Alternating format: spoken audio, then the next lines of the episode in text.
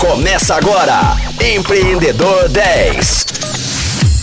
Fala Rocktronics, muito bom estar com vocês aqui em mais um dia do Empreendedor 10. Lembrando que nessa semana o papo é com o empreendedor Daniel Monteiro. Daniel, hoje eu queria falar com você sobre a trajetória da Yellow né, lógico, sobre o ecossistema de inovação e tudo mais. Compartilha com, com os nossos ouvintes como foi esse processo de construção da Yellow. Né, vocês participaram de algum programa de pré-aceleração, de aceleração? Como é que foi essa trajetória? Não, a gente não chegou a participar de nenhum processo especificamente de aceleração. A maioria dos processos de aceleração que a gente vê hoje, eles envolvem algum tipo de investimento financeiro, né? E a gente nunca recebeu nenhum investimento. Quer dizer, nunca não, ainda não recebemos um investimento. Isso é uma coisa que a gente tem em pauta aí para os próximos anos, que deve acontecer, muito em função de produtos e tecnologia que a gente tem desenvolvido. Então, tecnologia é um pouquinho caro, né, Flávio? Então, é muito importante, às vezes, contar com, com investimento nessas horas. Mas a gente teve algo, assim, acho que é bem legal, que faz parte da nossa trajetória, e que mudou muita coisa, não só na forma de fazer Yellow, mas na forma de pensar empresa, que foi a nossa entrada para o ecossistema de inovação. A gente entrou para o ecossistema de inovação muito em função de relacionamento dos nossos clientes e por uma decisão, olhando para trás assim, talvez top 5 das mais acertadas que a gente teve, que foi sair de. A gente tinha uma salinha ali na, no bairro São Bento, era uma sala dentro de um prédio comercial, super tranquilo, precinho camarada. E a gente saiu dessa salinha e a gente foi para um coworking na Savassi, que era o WeWork. Estava chegando em Belo Horizonte, nós fomos a sétima empresa, oitava empresa, alguma coisa assim, que fechou com eles, fechamos logo no início. E a gente entrou dentro de um ecossistema de inovação. Por que, que eu falo que às vezes acelerar não necessariamente tem que ser um programa estruturado? Acelerar pode ser uma abertura de horizontes ou de é, quebra de paradigmas que vai te fazer pensar diferente o negócio. Então, estando na WeWork, a gente teve contato com muita empresa inovadora. E participamos ali de alguns, algumas rodas de conversa. Eu fui mentor de algumas startups ali também, é, em alguns projetos que a WeWork tocava, né? Dei alguma alguns pitacos ali, algumas palestrinhas, então foi super legal participar disso. E estar ali fez a gente sair do nosso status quo. Porque o nosso status quo era ser uma consultoria moderninha. E hoje, consultoria aqui, é até uma palavra meio proibida dentro da Yellow, não é o que a gente faz, mesmo que seja um processo consultivo, em boa parte dele, mas nós hoje somos orientados a produto. Então isso faz toda a diferença. E eu acho que essa ida física para um ecossistema inovador foi uma aceleração no negócio da Yellow. Foi um marco muito interessante para a gente. Ele aconteceu no final de 2018. A Yellow estava com um ano para dois. E a gente colheu bons frutos disso ao longo de 2019, assim, instantaneamente. Abrimos novos clientes dentro desse mercado de inovação, dentro do próprio ecossistema. A gente, vamos dizer assim, a gente conseguiu é, financeiramente crescer ali dentro. Mas a gente também trouxe essa ideia de tornar o serviço produto, que é estruturar o processo, que foi uma, uma coisa muito legal que a gente fez no, ao longo de 2019, e fechar as caixinhas de entrega. Então, a percepção de valor e a certeza da entrega pelo nosso cliente, ela se tornou mais palpável. E quando você torna o serviço um produto, você também tem subprodutos. Então hoje o que a gente faz? Abre e fechamos vagas, mas a gente tem outros subprodutos dentro da Yellow que a gente consegue fazer, independente de ter uma vaga ou não. Então é muito legal porque esse processo de, vou usar o termo de aceleração, que está muito ligado à inovação, ele aconteceu por osmose.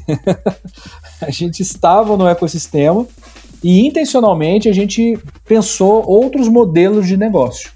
Então hoje a Yellow está dentro do mercado de recrutamento, mas o nosso modelo de negócio, o nosso modelo de venda e de entrega não é do nosso mercado, ele tem característica de outros mercados.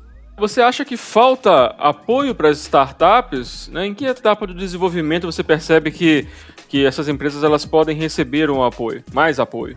Eu não enxergo que falta apoio para as startups. Eu acho que tem sim apoio, mas ele não é para todas as startups. Assim, não é, ah, eu abri uma startup hoje e vou receber algum apoio. Eu não estou nem falando de investimento, tá? É, até porque o termo startup ele é muito amplo, né? Assim, o que é uma startup? Né? Às vezes a gente fala de, um, de, de startup muito na roupagem, ou na produção de tecnologia, ou na forma de se vestir, falar e vender. Mas eu entendo que o momento da startup que é mais crucial ter apoio é o momento de validação da ideia. Às vezes você consegue ter uma ideia e validar ela em algum cliente, fazer um MVP, né? O que a gente fala muito bem aí no mercado. E acho que o ser startup, ele traz essa noção de que precisamos validar e tudo. Mas eu digo que na pré-validação é muito importante você ter algum feedback, alguma troca com alguém que não necessariamente é do seu mercado, mas que enxerga as dores do seu cliente ou enxergam os seus pontos cegos. E outra coisa que eu acho que é muito importante para a startup, que foi o que aconteceu com a gente, tá, Flávio? Assim, que foi talvez o, o, ponto mais alto da nossa história de transição e de que a gente falou aí, né, de aceleração, é participação ou relacionamento com outras empresas que estão inovando. É muito interessante pensar assim, né? Nossa, eu tive uma grande ideia e vou, vou executar essa ideia e eu sou 100% inovador. Eu pergunto assim: será que não tem alguém fazendo isso que você sonhou fazer? Então, se tem alguém fazendo isso que você sonhou fazer, é um ótimo sinal, porque você já tem algo que tem concorrência. Então, toda aquela parte de evangelização do mercado que custa muito caro e, e de, demanda muita paciência, né? Assim, é, e energia, já está feita. Então, inovar sem concorrente é complicado, assim. Não, quem é tão inovador assim que não tem nenhum concorrente? Gente, óbvio, a gente tem N empresas disruptivas. Mas será que todas essas empresas disruptivas foram, a, foram as primeiras a pensar nessa ruptura? Talvez não. Então, o relacionamento, né, a, a, o ecossistema, ele é muito importante. Esse ano de, de 2021 eu, fui agraciado aí com um convite da, da Funsoft de com um cargo lá de VP de pessoas, assim, fiquei muito feliz com o convite lá do, do Leno, que é o, o atual presidente. E eu vejo que esse tipo de ecossistema, como a Funsoft, deveria ser assim: olha, eu tenho uma startup, quero escalar, quero receber investimento. Eu falei, cara, senta um pouco com quem já passou por isso. Participa um pouco das rodas de conversa, consome um conteúdo dessa galera senta para conversar com o empreendedor. E a Funsoft é um ecossistema, né? É uma, uma iniciativa fantástica. Então, falta incentivo ou as empresas não sabem aonde estão os incentivos. Então, acho que a parte mais importante de receber apoio é nesse direcionamento inicial, porque senão você entra para dentro de um MVP, de uma ideia, e você se perde dentro daquela, daquilo ali, e quando você vai validar o seu negócio, você bota no cliente, o teu cliente fala assim, ah, mas eu já faço isso aqui com a empresa X. E aí fala, empresa X? Eu não conheço a empresa X. Ué, como não? Não é o teu negócio? Então, conheça o ecossistema, conheça os seus concorrentes, conheça as empresas convergentes, né, que estão resolvendo o, problemas similares para o seu cliente, porque isso vai ser assim um, um atalho muito grande para validação, para a sua aceleração, para o crescimento da empresa.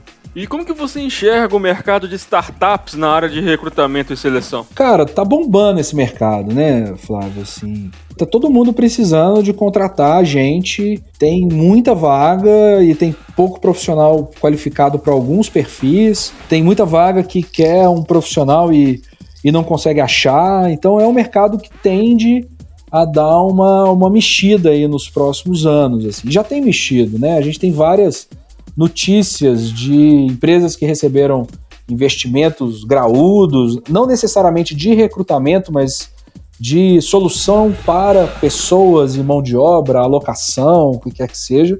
Mas eu vejo duas vertentes desse mercado. Eu vejo uma vertente muito mais ligado a substituir a pessoa no processo. Então eu vou fazer um recrutamento sem alguém me auxiliando, sem uma pessoa envolvida ali. Então eu vou usar de inteligência artificial, eu vou usar de banco de dados inteligente, uma série de coisas. E tem uma outra vertente que é de mudar partes do processo.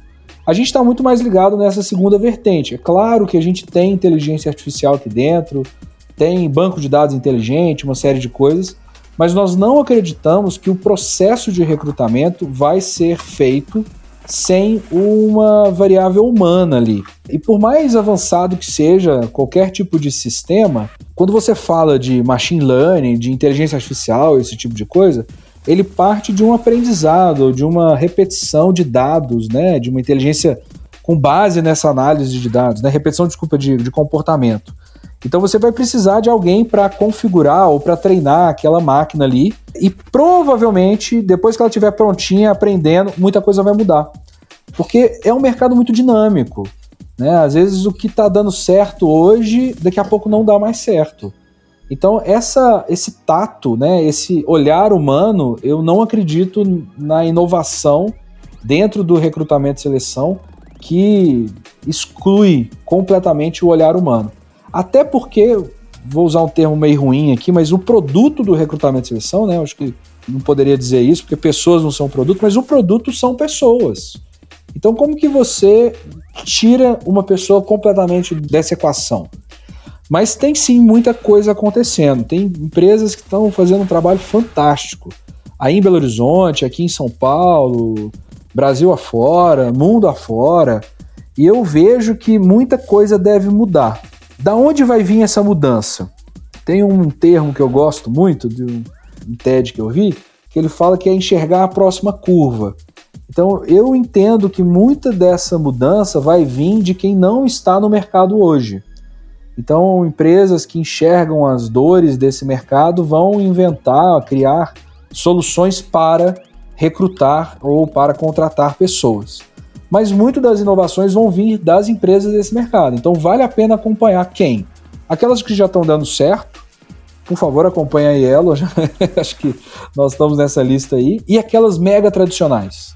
Ah, mas as mega tradicionais? É, porque o grande, ele tem uma força motriz no mercado muito forte. Então, ele consegue mudar ou evangelizar o mercado para uma mudança. Então, a gente não pode tirar o olho dos grandes. E às vezes, quando a gente fala de inovação, a gente fala assim: ah, que eu vou desconstruir tudo. Não, pera lá, meu amigo. Monta no ombro dessa turma, vê o que eles estão fazendo e faz alguma coisa a partir daí. Né?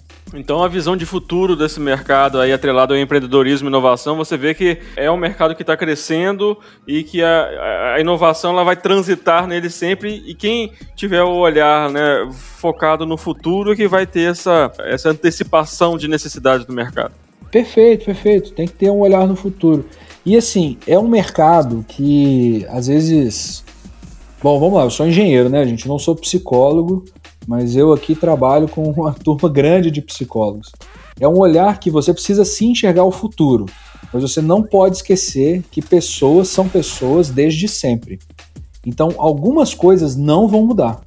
A necessidade de, das pessoas pode alternar, mas ela não vai ficar, né, não vai se extinguir uma necessidade de afeto. Eu gosto muito de citar algumas referências assim, né, de necessidades, de coisas que é estudo mercadológico, porque você precisa ler o mercado não só na necessidade das empresas, mas na necessidade das pessoas que vão participar do processo. Boa, muito bom. E Rocktronics, nosso programa de hoje está chegando ao fim. Mas o nosso encontro amanhã está marcado a, sempre às 10 horas da manhã, com reprise às 10 da noite. E amanhã, é claro, o assunto é mercado de trabalho. Então fiquem ligados e até lá. Você ouviu Empreendedor 10, só aqui, Rocktronic, inovadora.